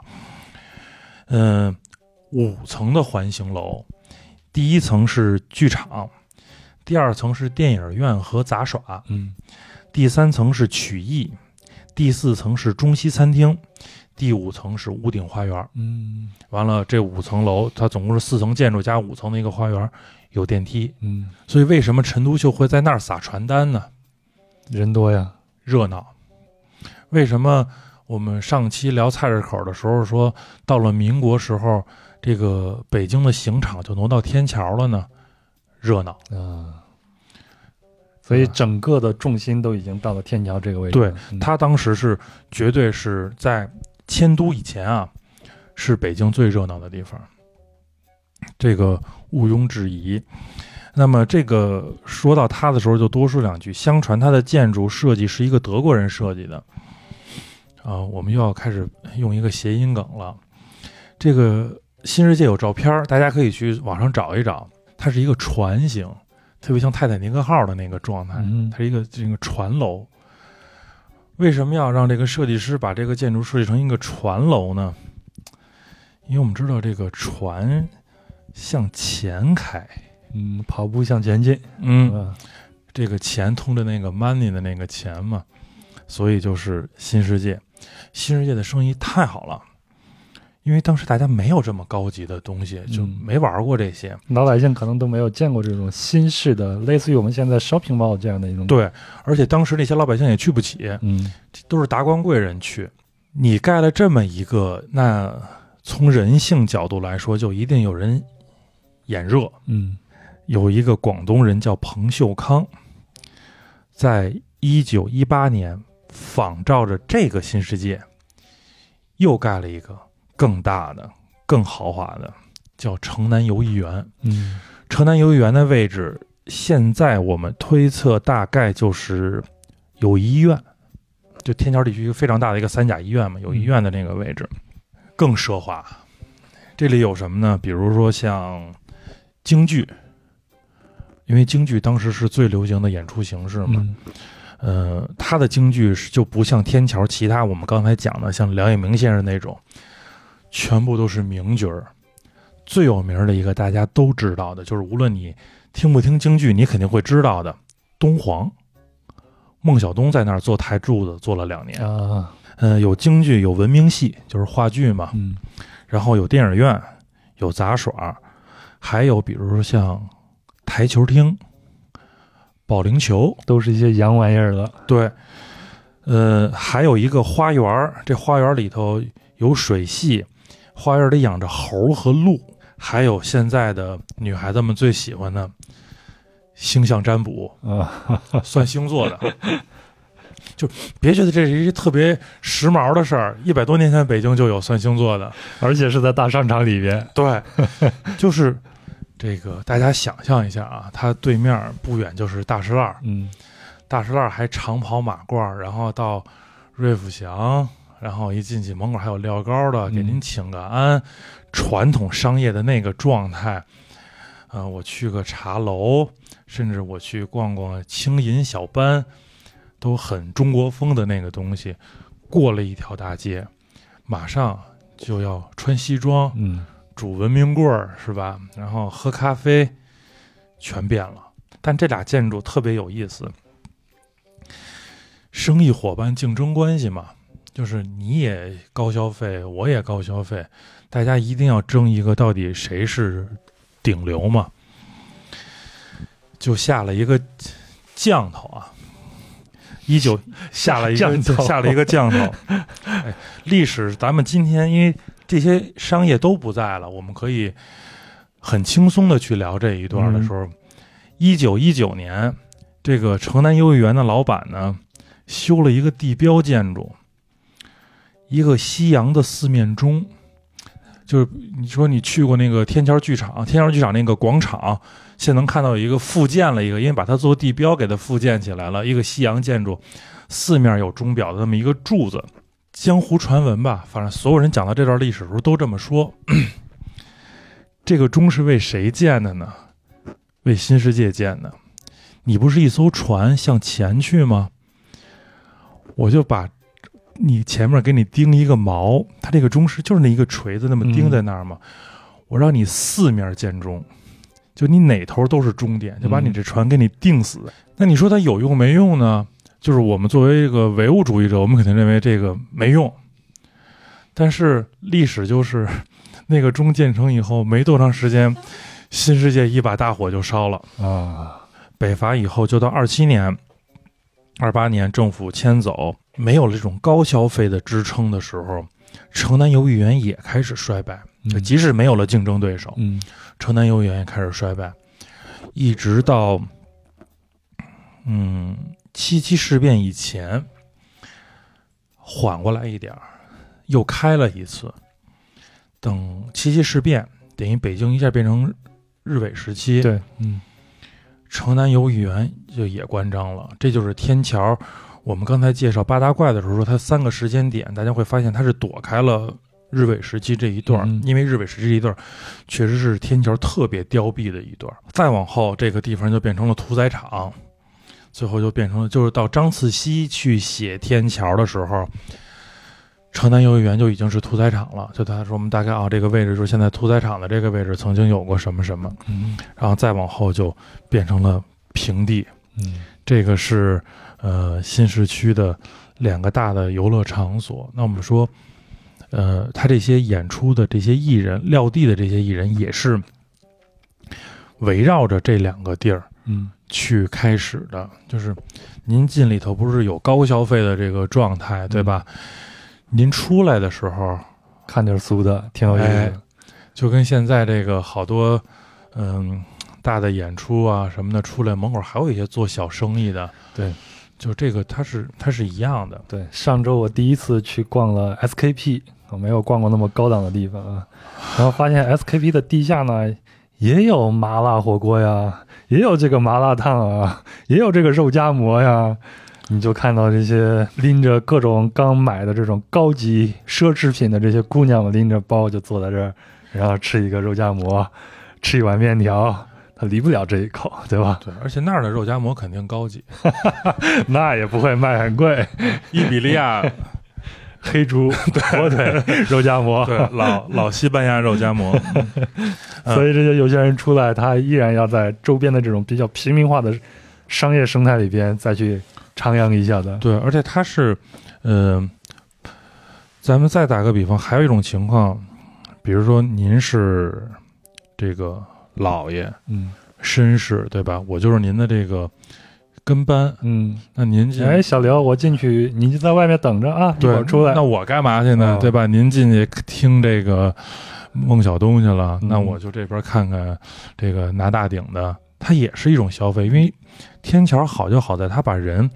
精准的分层了，所以今天我觉得你做商业研究的人应该好好研究研究天桥，它是每一个阶层都给你一个精准定位的消费的。嗯嗯，那么说完这两个以后，我们再说另外一个，这两个是今天都看不见的，对吧？我们再说一个今天能看到的，因为一个旅行节目嘛，我们说几个能看到的。首先我们要说的就是东方饭店，嗯大家今天到两广大街过了虎坊路以后，晋阳饭庄的那个位置，它的晋阳饭庄在路北，对，那路南就是汇中大厦，汇中大厦那个胡同口一直走进去就是东方饭店。我其实特别推荐大家去东方饭店看一看，它有一个咖啡厅，呃，咖啡我们不评价，但是我觉得那个环境是值得去去看一下。旧时光，它是一九一八年建成的一个饭店，那么今天现在还留着的遗址呢，是当时的东方饭店的西楼，就我们现在去看的那个矮的那个建筑，那个是当时留下的。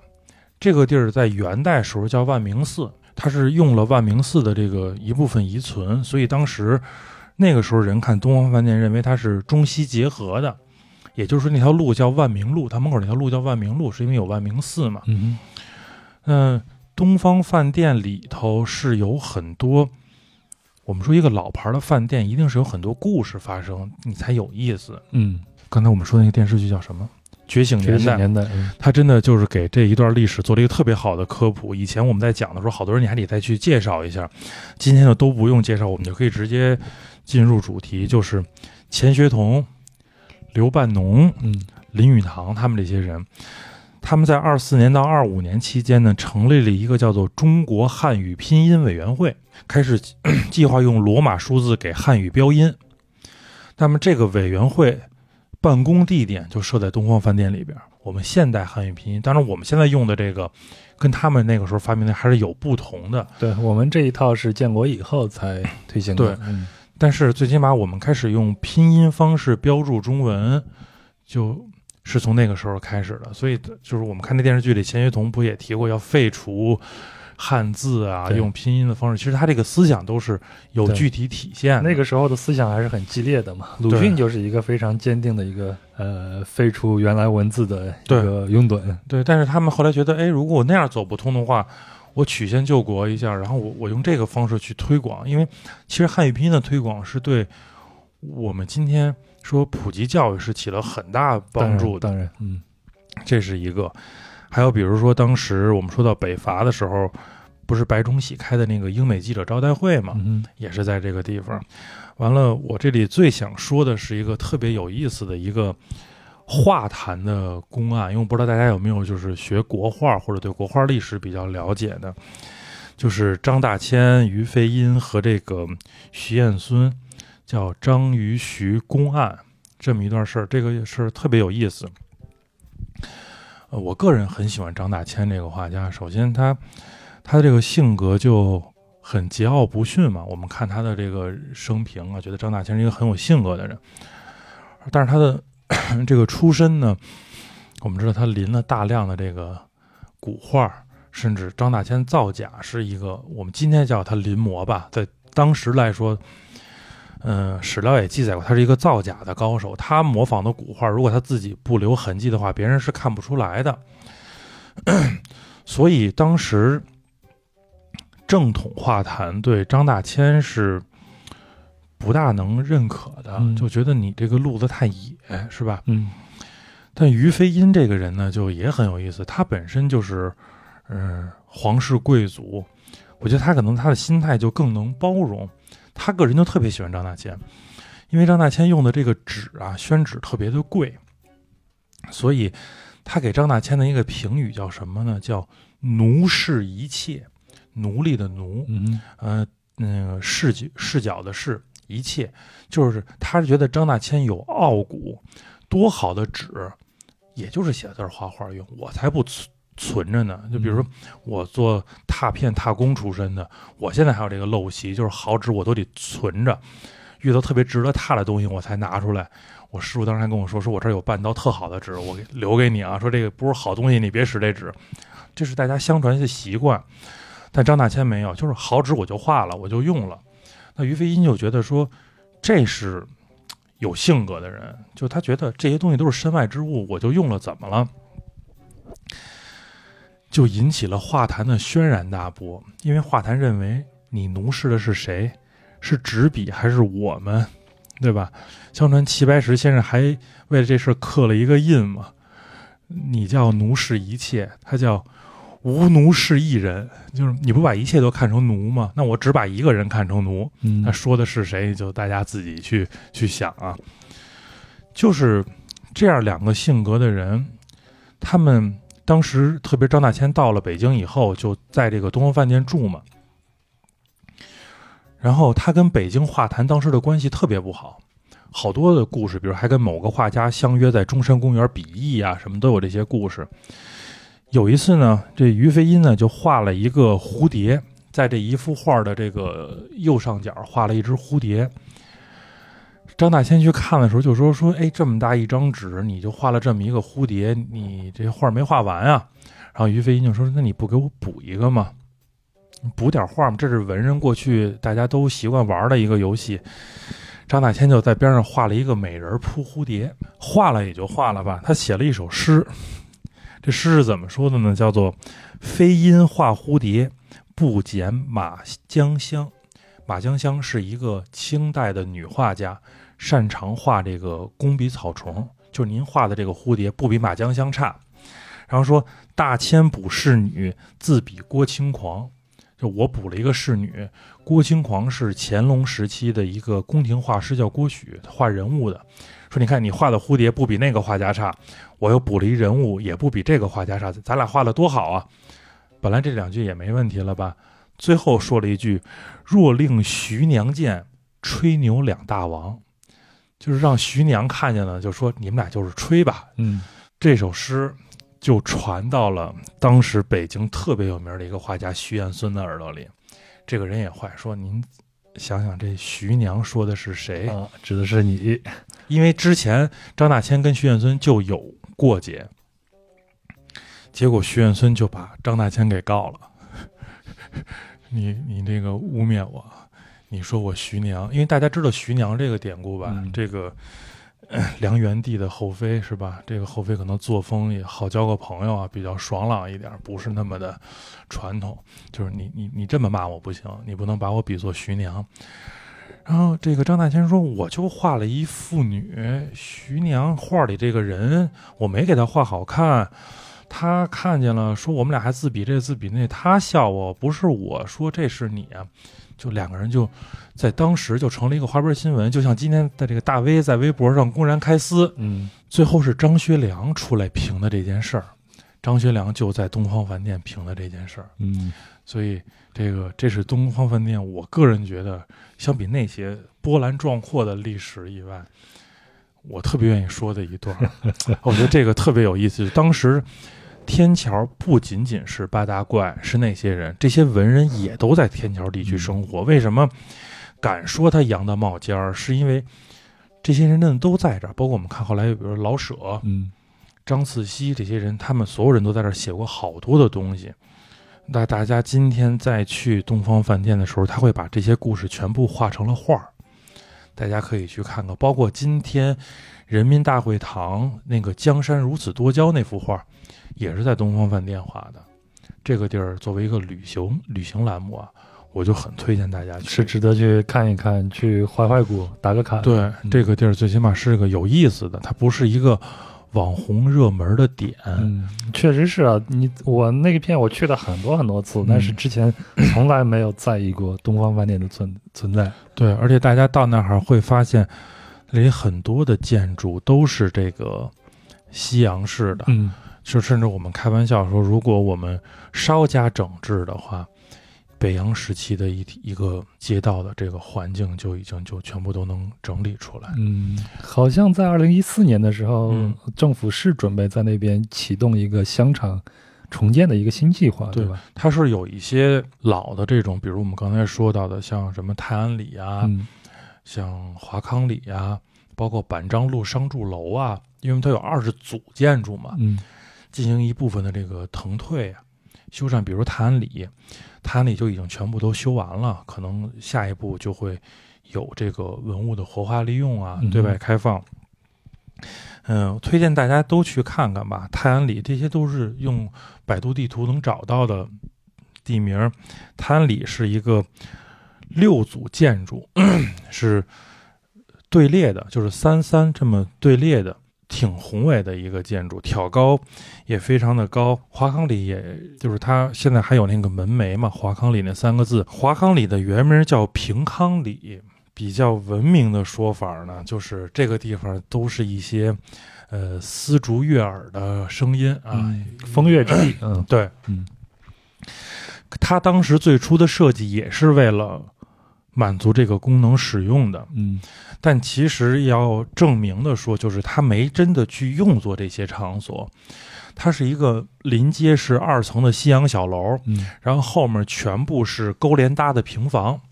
这个地儿到后来最大的作用就是用作军营了。嗯嗯、但是它这个它也有街巷，但是跟胡同就完全不一样。呃，这些是我们刚才说的土的冒尖儿的东西，全部是以一种非物质文化遗产的这种形式传下来的。对，但是洋的冒尖儿的冒尖儿的全部都是这种物质上的东西。我觉得大家今天再去天桥，天桥，比如刚才那朋友说的，他我们现在，比如我也老去将进酒，呃，是因为 天桥演出演艺集团在那儿，对吧？歌舞剧，之前我去看那个那个摇滚学校啊什么的，现在的演出市场非常的好，对，大家去看。嗯，可能比如说 live house 六点多七点才开始，那如果天气好的时候早一点到，周边吃点饭，然后转一转这些胡同，看看这些胡同里头的地名儿，然后再到那个广场看看那四面钟，嗯看看八大怪的这个雕塑，然后我们再去想一想之前的那些呃走出来的这些艺人，我觉得这是一个挺好的一个天桥的体验。又会走进另外一段历史当中。对一个民国时期北京的状态，嗯就聊到最后吧。我觉得张慈溪曾经给过天桥一个特别好的一个一个评价，就是为什么，嗯，天桥从民国时期起就有大量的著作。专注去研究天桥，像老舍先生这些人在回忆天桥，是因为，呃，张子期的观点就是天桥跟北京整个的社会发展是有特别密切的关系的。我们说他在乾隆时期，嗯，这儿主要是那些呃文人来，对吧？这些文人就是因为当时我们说的齐民分治，嗯当时的那个社会是一个鼎盛的社会，那这些人在，那么到了政清政府的衰亡，导致这些原来的八旗子弟走向了衰落，他们没有生活来源的时候，他们走向街头，他们开始去卖艺，然后产生这些民间艺人，从封建王朝转向了一个民国的那种新时代，这个古老的城市开始要以一种新的面貌去跟这个时代相迎接的时候，产生了新市区。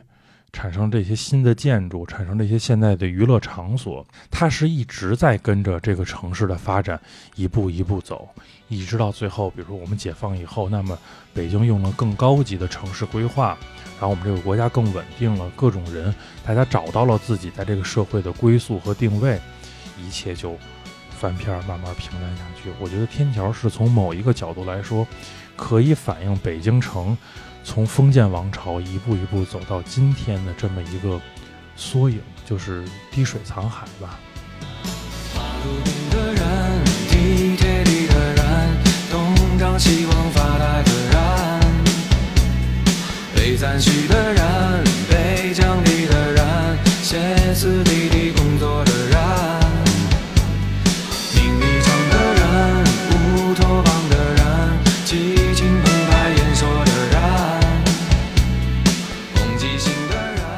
首来自达文西乐队的《大都会》。那今天的节目就到这里结束了。正如刘老师所说的，滴水沧海。我们现在再去天桥看呢，已然没有了百年前的熙熙攘攘和沧桑，但这里还隐藏着中国的文化和商业的历史密码。那我俩呢，都希望您能通过这期节目多得到一些信息，您再去天桥逛的时候呢，能够有更多的感受。好了，那本期节目就到这里了。非常期望您能够转发本期节目给到身边的朋友，或者呢点个赞，在评论区留个言。如果您想加入壮游者的听友群呢，请微信添加“壮游者二零一八”，也就是壮游者的拼音全拼加上二零一八，然后呢，他就会将您拉到群里边。